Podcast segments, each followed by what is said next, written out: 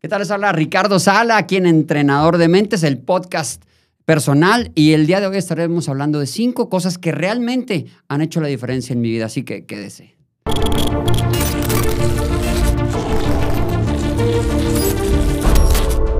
¿Qué tal? Bueno, pues eh, el día de hoy hablaremos de cinco cosas que he incorporado en mi vida que realmente han hecho la diferencia. Como cuando adquieres algo y que dices, ah, no sé si funcione o no, o hay una mínima diferencia, o que no sé, consumes alguna comida o consumes algún producto y dices, híjole, no sé, no, sí siento diferencia, pero no, les voy a compartir cinco cosas que realmente dices, wow, o sea, sí hay una gran, gran diferencia en mi vida que llegaron para quedarse, obviamente para evolucionar. Así que Espero que les sirvan. Es un podcast súper enriquecedor, no porque me hayan sucedido a mí las cosas, sino porque yo les recomiendo que las incorporen en su vida si es que tiene ese objetivo de algunas cosas, ¿verdad? Como ustedes saben, a mí me encanta el deporte, me encanta la ciencia, la medicina, la nutrición y todo eso. Entonces, el día de hoy voy a compartirles esas cinco cosas.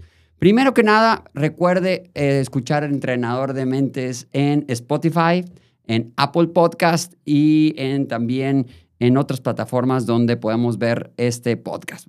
Estarán apareciendo aquí. Entonces, bueno, primero, la primera cosa que yo incorporé no va en orden de importancia, va en orden, digamos, como fueron apareciendo en mi vida. De alguna forma, tampoco tienen una línea del tiempo, ni fue cronológicamente, ni tampoco de importancia. Las cinco son súper importantes. El primero eh, que yo les quisiera compartir es dudar de mis conocimientos. Cuando yo aprendí a dudar de lo que creía que sabía, se dejé de hacer conclusiones. ¿Qué, quieres, qué significa dejar de, hacer conclusiones? Sí, cuando tú tienes un conocimiento y no sigues explorando, no vas más para allá, no vas este, expandiéndote, viendo otras ramificaciones de ese conocimiento que igual eh, se, empiezan a, a, cambiar de tono y de color. Cuando tú dejas de hacer eso, quiere decir que ya concluiste, hay una conclusión sobre algo, ¿sí?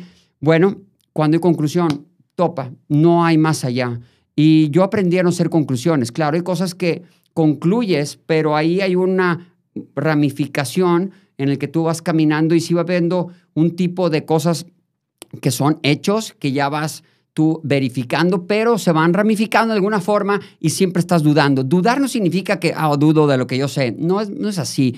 Es más bien el querer saber más y querer ir dando otros pasos o ir conociendo más sobre la materia. Eso me ayudó muchísimo. ¿Por qué? Porque yo era mucho de concluir, era yo de haber aprendido algo, haber leído algo, haber consultado algo, decir, las cosas son así.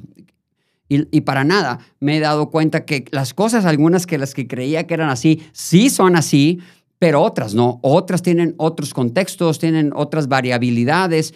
Y me encanta la palabra depende, porque la, la palabra depende crea contexto alrededor de lo que tú estás bueno, observando, aprendiendo, o del anhelo ese de querer saber más acerca de algo. Entonces, lo primero es que te das cuenta, o lo que me di cuenta es que hay muchísimo más cosas, infinitamente más cosas de las que no sé que las que sé. Entonces, por ahí no concluyo, quiero seguir caminando. Esa es el primera cosa que hizo una gran diferencia. Ustedes dirán, ah, ¿en serio, Ricardo? O sea, ¿eso, eso te hizo diferencia? Claro, claro que sí. ¿Por qué? Porque dejé de querer tener razón dejé de, hacer cosas como para sobresalir en un conocimiento o en una experiencia u otra, ¿no? Para nada, ¿verdad? Para nada. Entonces me hace siempre estar siempre dudando y siempre queriendo ir más allá de cada cosa en mi vida. Entonces ese fue el número uno, dudemos de lo que creemos saber y así se expanderá muchísimo nuestras vidas. Número dos, este, ya es una cosa más de nutrición, cuando descubrí el ayuno, cuando alguien me dijo del ayuno, recuerden, yo soy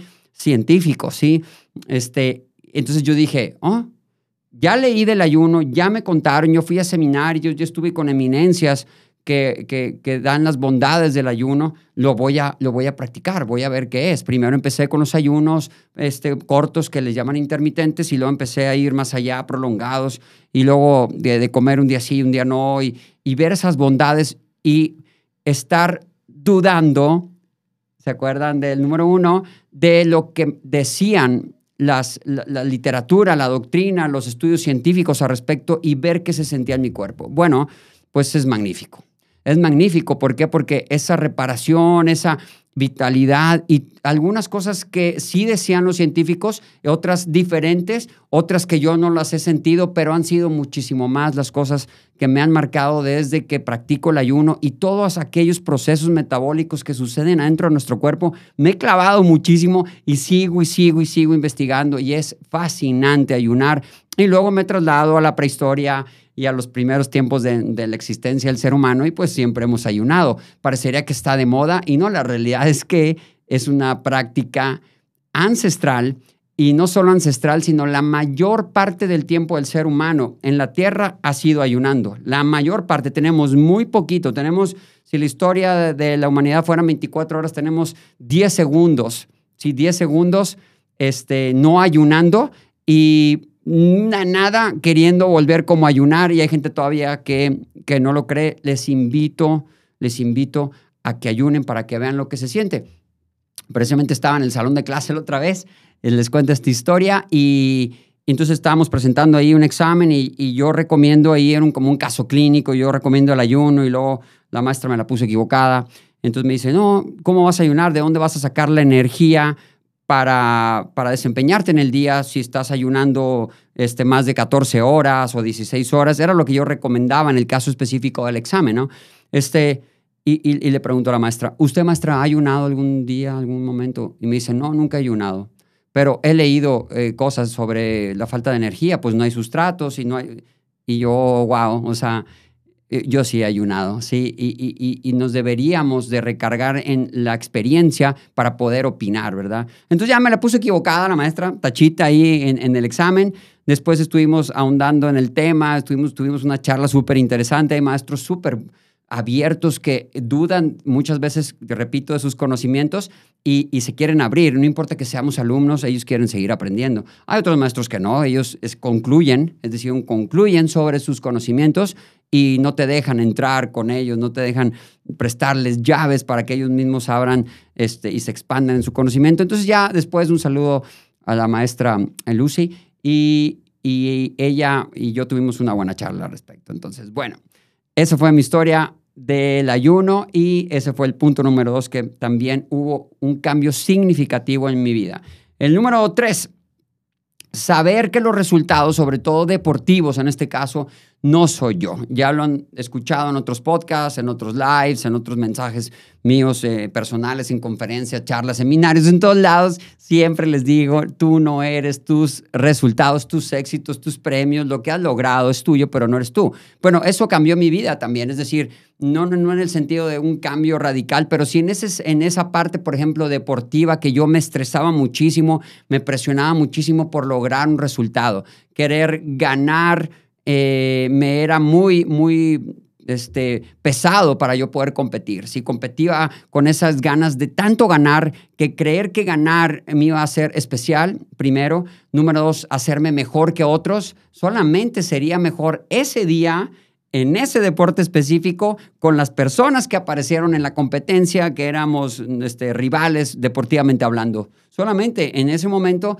me iba a ser mejor que ellos. A lo mejor el siguiente día o la siguiente semana uno de ellos iba a ser mejor. ¿Por qué? Porque resultados, el resultado de una carrera o de una competencia tiene, es multifactorial, el por qué tienes un resultado o no, ¿verdad? Entonces, eso me hizo ser súper más ligero tener incluso mejores resultados, pero con, con, porque ya no había presión, pero con, sin, tanto esfuerzo mental en ese sentido, sino más relajado de decir, voy a darlo todo, voy a vaciar y el resultado que tenga, lo que, tenga que ser, pero no me va a definir como persona. Eso es súper bien. Entonces, aquellas personas que ustedes están prisioneros de, de lo que de, los resultados y muchas veces no quieren emprender algo porque tienen miedo de que el resultado no sea el, el, deseado o el que, para el que trabajaste o tu expectativa te está jugando mal y dices, no, y te quedas ahí.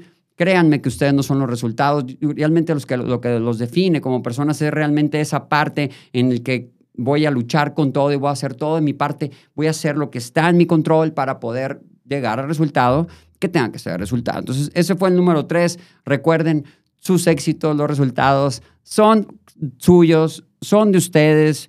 Tiene valor el que los hayas conseguido, pero nunca serás tú como persona, ni como nada que te defina. Muy bien. Número cuatro, el comer saludable y ejercitarme, pero convertido ahora como un estilo de vida. Antes era como, ah, mira, voy a hacer esta competencia, voy a hacer esta otra, y voy a comer así, voy a comer así con ciertos objetivos, ¿verdad? Por eso la palabra a mí, eh, estoy en un régimen o una dieta, eh, no psicológicamente como dicen, es que pensar que es dieta ya le cambia el contexto o el entorno o lo que sea, ¿no? La, la intención. No, no, no. Siempre que estamos en un régimen, por ejemplo, alimenticio, siempre tendrá un ingrediente que te va a jugar a la larga o a la corta o a la mediano plazo en contra tuya, que es el tiempo, la temporalidad. Tú dices, bueno, tengo un objetivo, quiero bajar tantos kilos, o tengo un objetivo, quiero ponerme en forma para competir en esta competencia, o tengo un objetivo de esta naturaleza, bajar grasa o lo que sea, ¿no? Este, o eh, crecer músculo. Bueno, cuando lo, tú lo consigues, ahí corta, ¿sí? Ahí termina. Entonces tiene una temporalidad. Si tú, por ejemplo, dices, quiero bajar 5 kilos, entras en un régimen alimenticio, empiezas a, comer eh, correctamente, saludablemente, y luego llegas a los 5 kilos, meta cumplida y se acabó. También con el ejercicio, sabes que voy a competir para, no sé, esta competencia, me voy a preparar durísimo y llegaba la competencia y después de la competencia yo he visto mucha gente que después de la competencia acaban como hartos, y vuelven a un estilo de vida que ya es más eh, sedentario. Entonces, ¿a dónde voy con el mensaje? El mensaje para mí fue que come bien por el resto de tu vida, ejercítate por el resto de tu vida mientras puedas y hazlo parte de un estilo de vida. ¿sí? Eh, se acercó mucha gente en, el COVID eh, tratando de apoyarse conmigo en el sentido de, no sé, un mensaje amigos, eh, conocidos, otros que, oye, me dijeron que tú, etcétera, un conocido de un conocido, oye, pues no hay competencias en el COVID, todo se suspendió, recuerden, todo se suspendió, había sitios donde no te podías ejercitar, etcétera, y me decían, pues eh, no tengo sueños o no tengo objetivos, y yo, recuerda que el ejercicio se hace como un estilo de vida, y eso es lo que perseguimos en el caso propio y es lo que perseguimos con los que se acercan a, mí, ¿verdad? Entonces, ejercítate, involucra el deporte y el ejercicio como parte de tu vida para que se quede permanentemente. Y si hay excepciones, si hay vida social, no crean que no, si hay otro tipo de eh, cosas, si te puedes desordenar de repente comiéndote una pizza una hamburguesa, pero son excepciones, son excepciones, porque tu estilo de vida siempre jalará o se dirigirá hacia comer saludable y ejercitarte de manera continua, permanente y como parte de tu vida, como dormir, como comer, como incluso respirar. Así involucré como estilo de vida el comer y el ejercitarme. Este fue el número, punto, número cuatro que realmente hizo una diferencia. Ojo, los puntos que estamos comentando el día de hoy no es, o sea, como la panacea, no es al cambio, no. Estoy diciendo los, lo que he incorporado en mi vida que realmente se ha notado. ¿Ok?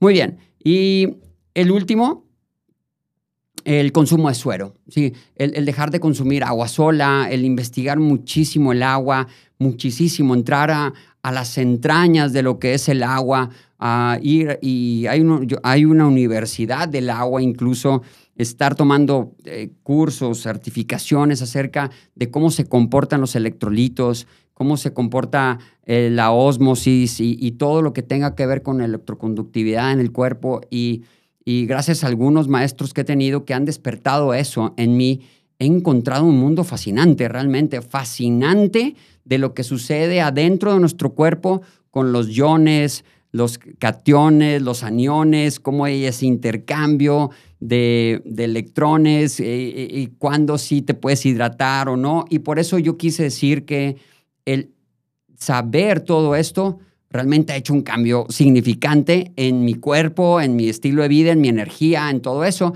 ¿Por qué? Porque ya sé cómo hidratarte correctamente, ya sé cómo funciona el cuerpo y no que lo diga yo, lo dice la misma fisiología este, del cuerpo. Entonces yo fui a los hechos, a los hechos del cuerpo, cómo funciona y empecé a hacer experimentos. Otros ya habían hecho experimentos por mí.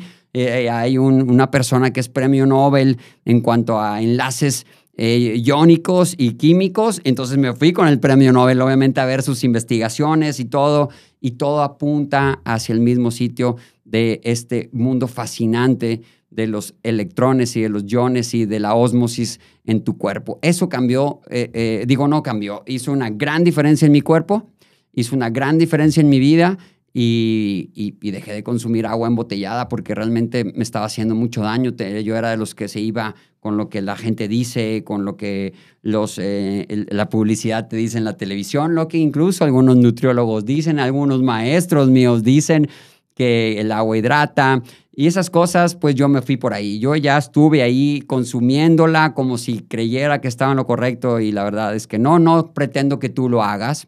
Si te interesa escríbeme, sí, mándame un mensaje en Instagram, eh, eh, Sala Ricardo o Ricardo Sala Oficial.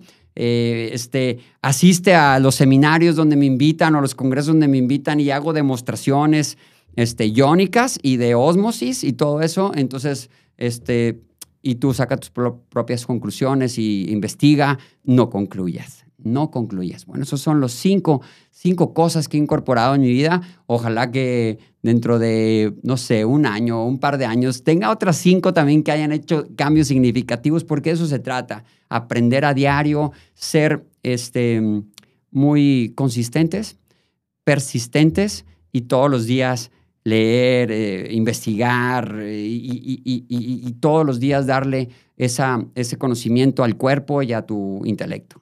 Bueno, esos son los cinco, cosas.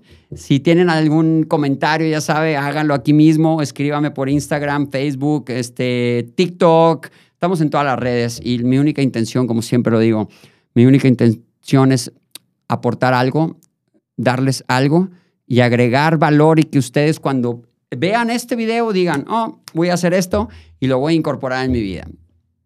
Se despide su amigo Ricardo Sala, nos vemos a la próxima y estamos en Entrenador de Mentes. Thank you.